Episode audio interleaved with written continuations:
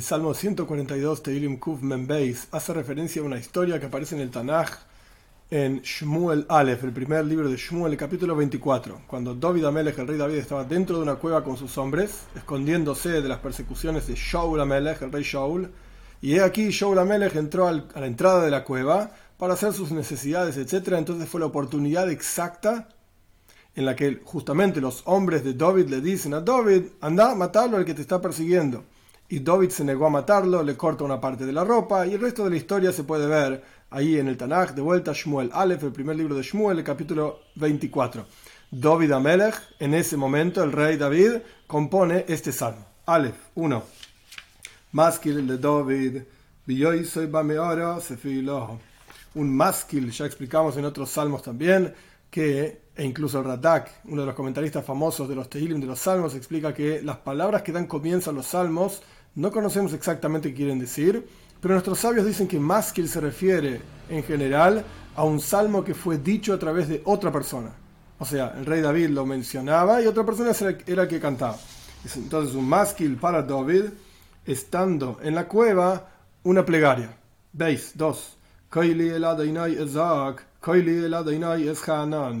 Mi voz a Dios clamará, mi voz a Dios suplicará. Gimel 3. Vertiré frente a él mis palabras, mi plegaria, mi oración, etc. Tzorosi, mi sufrimiento frente a él, mencionaré. Dale, 4.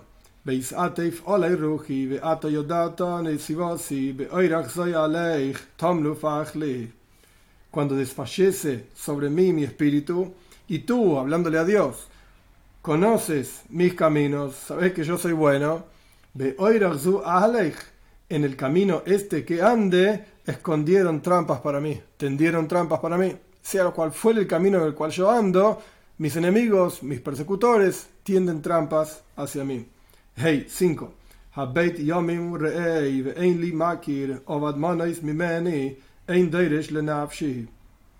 Observo a la derecha y miro y no hay quien me reconozca, no hay quien reconozca que yo soy el rey, que Shaul, perdón, que Shmuel, Anabi, el profeta Shmuel, me ungió para ser rey después de Shaul Amelech, el rey Shaul. Ovad Mones Mimeni, se perdió esperanza, refugio de mí. No hay quien procura mi alma, obviamente no hay quien procura el bien de mí, me persiguen de todos lados. Vov 6, por lo tanto,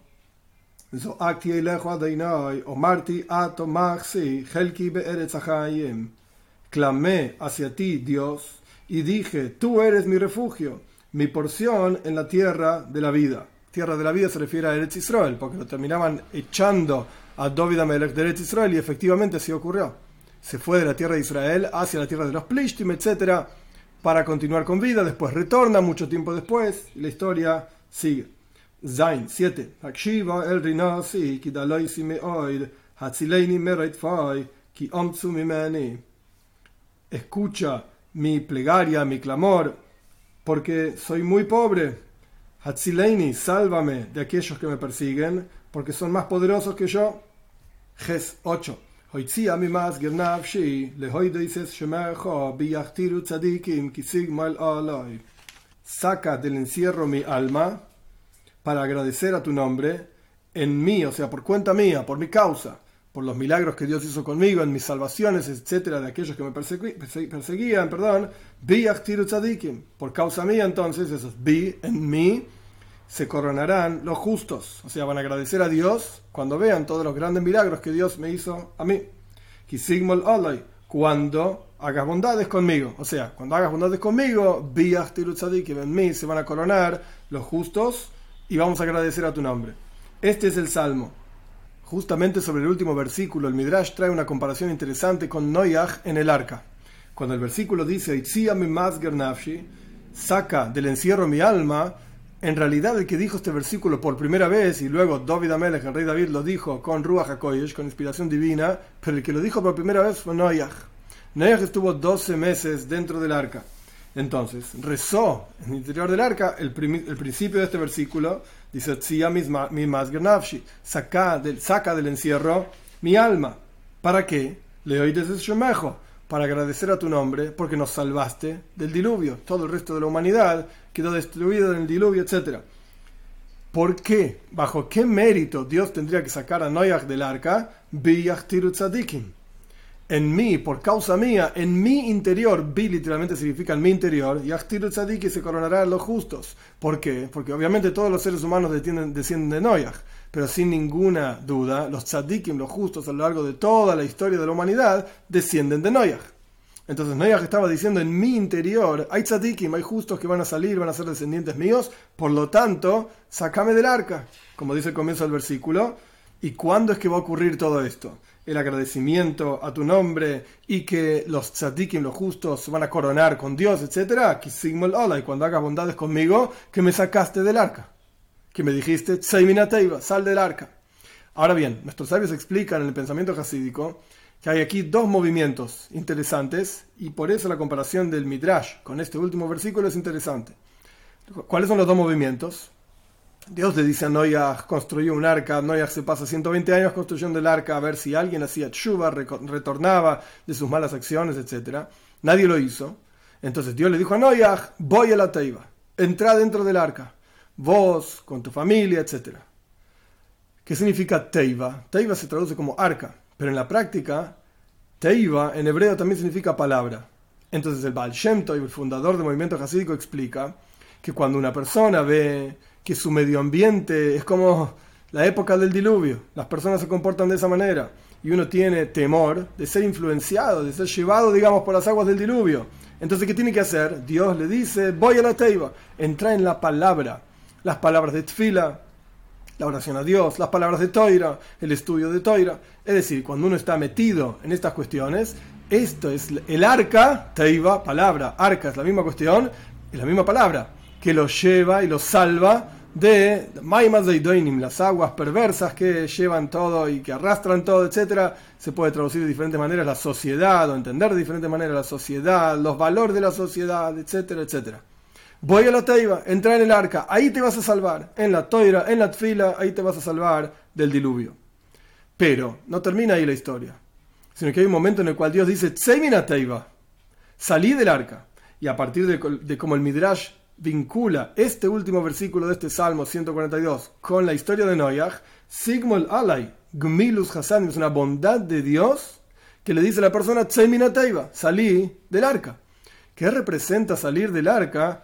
en la, comparación que nosotros hicimos, que la sociedad y los valores de la sociedad, etcétera, entonces voy a la Teiva, entrar en el arca, y que ahora tenés que salir de las palabras de fila, salir de las palabras de Toira. ¿Qué representa Teiva? Y la idea es, como está explicado en muchísimos lugares, el Midrash dice, Dios tiene un deseo. ¿Por qué Dios creó el universo entero? Porque Dios tiene un deseo de tener una morada aquí abajo en este mundo. ¿Cómo se genera esa morada aquí abajo en este mundo? se genera a través de que la persona se involucra con el mundo, o sea, no se encierra en Toira y Tfil en sus cuatro paredes de bienestar espiritual, sino que sale de esas cuatro paredes de bienestar espiritual para influenciar el mundo, para revelar la presencia de Dios en el mundo, para cumplir preceptos con objetos materiales, elevando el mundo material hacia Dios, para estudiar Toira con otra persona que no tuvo la oportunidad de conocer y saber, etc. Y esto es lo que significa Sigma Dios es bondadoso con nosotros que por cuanto nos dijo voy a la teiva, entra en el arca y estudiamos toira y cumplimos los preceptos y entendemos sobre la presencia de Dios. Ahora la bondad divina es semina teiva, la fuerza que Dios nos dio a través de ese estudio dentro del arca, dentro de la toira fila, es salir. La bondad divina es salir, nos dio la fuerza y salimos ahora justamente Tsemina Teiva. Salite de eso para generar en mi mundo, dice Dios, por así decir, esa morada que es la que yo deseo. En otras palabras, a pesar de que es extremadamente elevado, una persona que puede dedicar su vida al estudio de Toira, a la observancia de mitzvahs, pero la intención verdadera de Dios en la creación del universo, ¿cuál es? una morada en los lugares más bajos. No en la Toira la Tfila. Por supuesto que uno siente a Dios ahí. La gran cuestión es sentir a Dios fuera de la Toira y la Tfila. Cuando estás haciendo las cuestiones mundanas de tu vida, cuando estás en el negocio, hablas con una persona sobre Dios, hablas sobre Toira, sobre mitzvahs, etc. Esta es la intención divina. Entonces voy a la teiva, entrar en el arca. Es Dios dándonos las fuerzas para luego Teiva, para salir del arca y hacer un mundo establecido. Y esto es Sigma Lalai. Esta es la bondad divina de darnos las fuerzas para ser capaces justamente de lograr esta misión de generar en el mundo una morada para Dios. Y cuando cada uno de nosotros nos dediquemos a esto y seamos como Noyaj, que entró en la Teiva y luego salió de la Teiva y luego salió del arca cuando cada uno de nosotros cumplamos con nuestro granito de arena, por más minúsculo que sea, pero en la sumatoria de un granito de arena más otro granito de arena, etcétera, hacen todo una playa, todo el fondo del mar. Cuando cada uno de nosotros hagamos nuestro granito de arena, esto es lo que va a hacer que venga Moshiach pronto en nuestros días y podamos ver la presencia de Dios con nuestros ojos de carne y hueso.